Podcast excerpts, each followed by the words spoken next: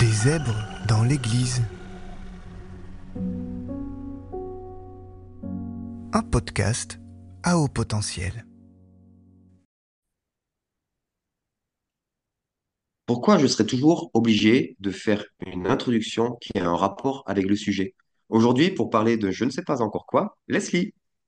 Allô? Pourquoi? Non, mais sérieux, pourquoi faudrait toujours faire les choses d'une manière conventionnelle, prévisible? Soyons fous. Aujourd'hui, on se lâche. En vrai, pour tout vous dire, c'est que je ne savais pas comment faire une phrase d'intro qui puisse être respectueuse et, euh, en même temps euh, parler du sujet en vrai. Alors, ce que je préfère faire, c'est directement lire la question de notre auditrice. Euh, coucou David, lors du dernier podcast, Leslie a dit une phrase qui m'a interpellé.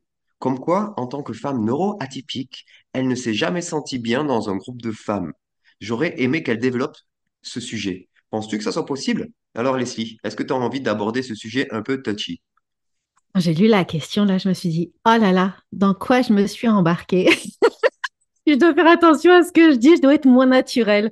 Ouh, mais en même temps, je crois que de parler des vraies choses, euh, ça aide dans la vie. Et oui, on peut en parler. Je, je n'ai pas de tabou dans ma vie. Je suis capable de parler à peu près de toutes choses. Dont ce sujet-là, dont ce sujet-là. Alors, on y va? C'est On y va. parti. Alors, oui, en effet, en effet, en effet, je me suis jamais sentie bien dans un groupe de femmes et euh, j'ai encore passé un test la semaine dernière et j'ai raté le test. Je me suis encore posé la même question. Qu'est-ce que je fais là? À quoi je sers ici? Je, vous dis, c'est, en tout cas, maintenant, euh, c'est sûr que si on fait un état des lieux de, de la petite Leslie, j'ai un caractère qui est beaucoup plus euh, masculin que féminin. Et, je sais que mon côté neuroatypique n'aide pas parce que j'ai un combo, euh, un, combo extraordinaire. Donc, je suis dyslexique, multi et haut potentiel intellectuel et émotionnel. Jusque-là, tout va bien. Et j'ai des caractéristiques du trouble du spectre autistique. Et c'est là, en fait, où, où ça crée une légère différence parce que si vous ne le savez pas, le truc avec le trouble du spectre autistique, c'est le détachement émotionnel quant à certains concepts. Et c'est vachement délicat en fait parce que les femmes sont quand même dans la majeure partie des cas, et ici on va faire d'un cas une généralité, ok, je ne fais pas du cas par cas, mais en fait les femmes sont quand même euh, relativement assez émotives, émotionnelles, en, en tout cas plus que moi on va dire. Sur l'échelle de Richter, c'est comme elles sont peut-être à 9 et puis moi je suis genre à 0,5. Alors, il est certain que j'ai de la difficulté parce qu'à chaque fois que je me retrouve dans un groupe de femmes, j'ai l'impression que je me retrouve sur une planète où je comprends juste pas la langue. J'ai l'impression dans Star Trek que je suis au milieu des Klingons et je sais pas, je sais pas, je sais, je sais juste pas, c'est tout ce que je peux dire. Et, et c'est vraiment, en fait, euh, des fois, ça fait peur parce que je n'ai jamais réussi à bien m'intégrer dans un groupe féminin et je vous le dis, même encore aujourd'hui, je fais partie d'un d'un comité d'administration exclusivement féminin, dont je ne dirai pas le nom. Et je me demande toujours pourquoi Dieu m'a mise là, en fait. Même la semaine dernière, je me suis encore posé la question, mais pourquoi je suis là? Mhm. Mais ça- cela ne signifie pas que mon inconfort me, me dispense ou me disqualifie d'être utile au groupe. Et c'est ce point-là, en fait, qu'on pourrait aborder, c'est que Mhm. le fait qu'on se sente, euh, c'est pas parce qu'on rentre pas dans un groupe de nos pairs, PAIRS, c'est pas parce qu'on est dans un groupe en fait où on on fit pas avec qu'on est Mhm. inutile. Hmm. Est-ce que tu as quelque chose à dire sur le sujet, David? Eh bien, ça va être compliqué parce que moi, je me suis toujours senti bien autant... Et non, en fait, je me suis plus senti bien dans les milieux féminins que les milieux masculins. Ah non, moi c'est le contraire. Alors, euh, faut dire que j'ai été... euh, mon papa était beaucoup absent, donc à la maison, il y avait ma, ma maman, mes trois sœurs et mon petit frère. Donc déjà, Ah oui, j'étais c'est sûr. C'est sûr, t'as grandi, vraiment, oui, en effet. Et toutes mes études euh, après le, le collège ont été dans des filières de métiers féminins. Oh, Donc, on a wow. toujours été maximum trois garçons. Et euh, aujourd'hui, ça change à la maison puisque mon épouse est en minorité. Nous sommes trois garçons. Elle est toute seule. Wow. Mais Mais effectivement, euh, j'ai souvent euh, été plus à l'aise dans les milieux féminins parce que les conversations m'intéressaient plus, euh, sauf avec les... Alors, les, conversations classiques des gars m'ont toujours ennuyé. Je m'intéresse au foot juste pour savoir qui a gagné le match, pour avoir, pour pouvoir juste participer à la conversation, mais j'en ai rien à faire. Et donc, en fait, les conversations des gars vont m'intéresser sur euh, leur job, qu'est-ce qu'ils font, euh, comment ils trouvent leur place dans la société, etc. Mais pas des discussions de mecs, quoi. Et, euh, et voilà, pour, pour finir sur le foot, à la maison, c'est ma femme et mes garçons qui regardent le match. Oh, waouh. Ah non, nous ici, on n'est même pas pro sport tout court, là. Je, je- ça rentre même pas chez nous. Non, c'est sûr que de mon côté, les discussions de gars, je suis un peu éliminée. Je te dirais que je rentre même pas dans le Et ouais. décor. Mm. Les discussions de filles, oh là là là là, ça c'est compliqué quand une fille commence à me dire, et toi, qu'est-ce que tu en penses? Absolument rien du tout. C'est pas compliqué. Les trois quarts du temps, je ne pense pas. Les trois quarts du temps, je ne sais pas. Les trois quarts du temps, je n'ai pas d'opinion et je n'ai pas d'avis sur la chose. Mais euh, de mon côté, tu vois, c'est vraiment le contraire. Je, on n'est que deux. Je suis l'aîné, j'ai un petit frère. Et hum, j'ai grandi, j'ai toujours travaillé avec des gars. J'ai toujours euh, étudié, là où j'étudiais, j'étudiais en génie chimique. J'ai dit les procédés chimie industrielle et c'était un programme en fait où euh, il y avait genre, euh, dans ma classe, on devait être trois filles. Trois filles. Ouais, j'ai grandi comme ça. J'ai été, même en psycho, psychologie organisationnelle et euh, d'affaires, c'était beaucoup plus masculin que féminin. Il n'y a pas beaucoup de filles. Les filles, elles préféraient tout ce qui était- tout ce qui avait attrait avec vraiment la psychologie euh, chez les gens pour les aider dans leur développement émotionnel. Donc, de mon côté, non, j'ai travaillé dans des jobs sur les marchés et tout, tout le temps avec des gars.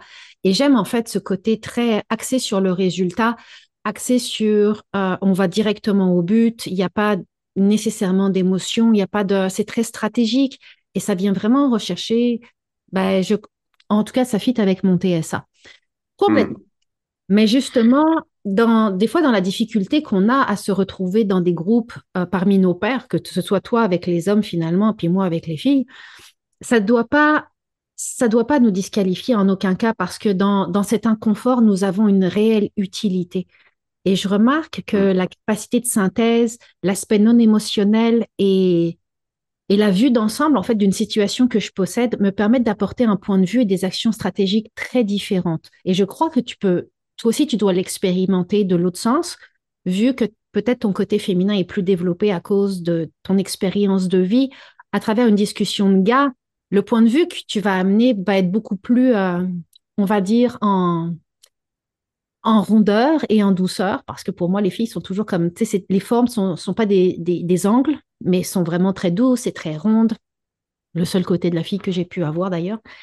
Alors que de l'autre côté, quand je regarde, quand je parle, surtout dans le conseil d'administration sur lequel je suis, et qu'on parle avec euh, les filles, il faut tout le temps qu'elles reviennent en arrière ou qu'elles stickent sur des, des détails qui, à mes yeux, sont hors de sens. J'amènerai toujours un point de vue relativement masculin et une vue d'ensemble analytique et stratégique. Et je crois que c'est justement cette utilité-là que nous avons quand nous fitons pas avec nos pairs, de pouvoir apporter en fait cet angle de vue dont les autres ont besoin pour avancer. Comprends-tu ce que je veux dire? Mm. Dis-moi oui, parce que je Du peux pas te répéter la dire que c'est pas parce que tu... Tu veux dire que c'est pas parce que je me sens pas bien dans un groupe que je n'y ai pas ma place? Exactement. C'est pas parce qu'on se sent pas bien, au contraire, c'est parce qu'on se sent pas bien qu'on peut avoir cette utilité-là. C'est ça la différence. On est, au contraire, on est utile parce qu'on peut amener un autre angle de vue, tu sais, comme la facette d'un diamant. On peut apporter cette facette-là que les autres ne voyaient pas encore, ce qui rend finalement un groupe encore plus euh, intéressant et peut aller encore plus vers l'avant. Tu comprends? Ouais, Donc finalement, cet inconfort que nous pourrions vivre, c'est français ce que je viens de dire? Oui, excusez-moi. oui. Oui, oui, je sais, des fois, mon cerveau, avec la dyslexie, c'est ça que ça donne. Donc, l'inconfort que nous pourrions vivre au sein d'un groupe, finalement, peut devenir une force, pas pour nous, mais pour toute la cohésion et l'avancement du groupe. C'est ça qui est Mhm. extraordinaire. Ouais. Donc il faut accepter cette tension Mhm. productive. Exactement. Surtout que la tension, souvent, est, est plus à l'intérieur de nous qu'à l'extérieur de nous. Tu sais, comme, je, je vais vous témoigner, je vais vraiment être très honnête avec vous. Euh, en rentrant de, c'est en rentrant de Lomé, ouais, en rentrant de Lomé en septembre, j'ai appelé la présidente et je lui ai dit, écoute, je ne sais pas ce que je fais là pour vrai. J'ai été très honnête avec elle. Je lui ai dit, je ne sais pas ce que je fais là, je me sens pas du tout utile. En fait, je je comprends pas quoi. C'est c'est je me retrouve dans un monde où, où c'est du Klingon, je peux pas le dire autrement. Et là, la présidente m'a dit, mais voyons Leslie, mais qu'est-ce que tu racontes? Alors j'ai réalisé que le message était juste dans ma petite machine, mais apparemment pas dans le groupe, et que c'est juste moi qui vivais l'inconfort. Et elle m'a dit, mais non, elle m'a dit au contraire, elle dit, elle m'a dit, c'est clair, je vais pas te le cacher, tu es très différente. Elle dit, c'est clair que par rapport à toutes les femmes d'affaires qui sont là, Mhm. tu n'as pas rapport. Tu es Mhm. une autre planète à toi toute seule. Mais elle dit justement, c'est ça qui est intéressant parce qu'à chaque fois que tu ouvres la bouche, ton point de vue, il, est comme tellement différent qu'on est obligé de t'écouter. On est obligé de prendre en considération ce que tu expliques parce que tu amènes des questions qui nous amènent à réfléchir et à aller plus loin. Et c'est là où j'ai compris que c'est pas parce que je me sens possiblement pas à ma place avec les filles que ça veut pas dire que ma place, elle n'est pas là. Au contraire. Mhm. Et je crois qu'il y a aussi quelque chose d'intéressant, c'est que à tort, je crois qu'on a toujours pensé qu'il faut être dans des groupes où on pense tous la même chose et qu'on ne peut être amis vraiment que si on pense la même chose. Et j'aime beaucoup une citation qui dit, si dans un groupe tout le monde pense la même chose, c'est qu'il y a quelqu'un qui ne pense pas. Exactement. Exactement. La richesse, je, je- je crois sincèrement que l'unicité de chacun rend la collectivité extraordinaire. Hmm. Ah, ça, c'est toute une phrase, les amis. Il va falloir que je réécoute l'audio. Oui, puis c'est l'œuvre de, Dieu, c'est l'œuvre du Père qui a, qui a voulu cette complémentarité, cette différence, Mhm. ces particularités. Et c'est euh, c'est tout un enjeu d'accepter les différences des autres, les différences par rapport à moi, les différences par, par rapport à ce que moi j'imagine qui est juste, ces différences qui viennent me, me chercher, et, euh, et inversement, mes différences qui vont chercher les autres, et arriver à faire la, de la place aux autres pour qui ils sont, pour qu'eux aussi puissent me faire de la place. Mais en même temps, si on va légèrement, euh, c'est si on sort un petit peu du cadre de la question de notre super auditrice, en même temps, est-ce que c'est pas ça justement l'amour inconditionnel? Hmm. Pouvoir euh, aimer l'autre malgré toutes ses différences Oui. et qui rentre ou qui rentre pas dans, dans le groupe. Est-ce que justement, c'est pas ce que nous demande Jésus de d'aimer de cet amour inconditionnel-là et de faire la place pour tout le monde? Ouais. Aimer et honorer les gens, c'est leur donner Mhm. le poids qui est juste. Et le poids, c'est reconnaître euh, la valeur euh, et aussi être conscient des limites Exact. et faire grâce pour les limites qui sont acceptables euh, et en poser d'autres si les limites sont pas acceptables, bien entendu. Mais faire grâce pour les limites qui sont acceptables, euh, challenger les gens à dépasser leurs limites et accueillir surtout ce que Dieu a mis de précieux en eux. Est-ce que je peux rebondir là-dessus? Parce que j'ai fait un audio, sûr. j'ai fait un audio justement, on a fait un audio ensemble en plus, sur lesquels je parlais des limites et des limitations. Et euh, Oui, c'est revenu dans ma mémoire. Et justement, je crois qu'on doit être là pour aider les autres à dépasser leurs limitations, mais à honorer leurs limites dans la mesure où les limites nous gardent aussi. Elles nous gardent. Tu sais, je repense toujours, parce qu'à chaque fois qu'on me dit, tu sais, on doit dépasser des limites, je repense toujours au fait que si la Terre, si le, si l'océan dépasse ses limites, on est tous dans le trouble. Si le soleil dépasse ses limites, on est tous dans le trouble aussi, là, et personne ne veut ça sur la Terre. Mais, mais on est là justement et je crois qu'en... Ah, tu sais, c'est comme le faire aiguise le faire. Et je crois d'être dans un groupe où des fois, on rentre pas toujours, on fit pas toujours. Ça nous permet... Ça nous permet, excusez-moi, j'ai une bulle qui est passée dans ma tête en même temps. Ça nous permet de pouvoir, euh, nous, nous étendre, mais surtout aussi de pouvoir, de permettre à l'autre non seulement de s'étendre, de se connaître et de pouvoir accéder à cette merveilleuse personne qu'il ou elle est appelée à être.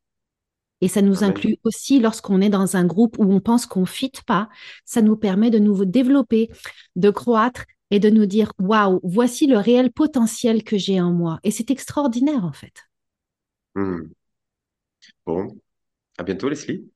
À On va les laisser comme ça sur cette frustration. Et on aurait pu en avoir plus. Et ben, ça sera pour une prochaine fois. Exactement. À bientôt les amis.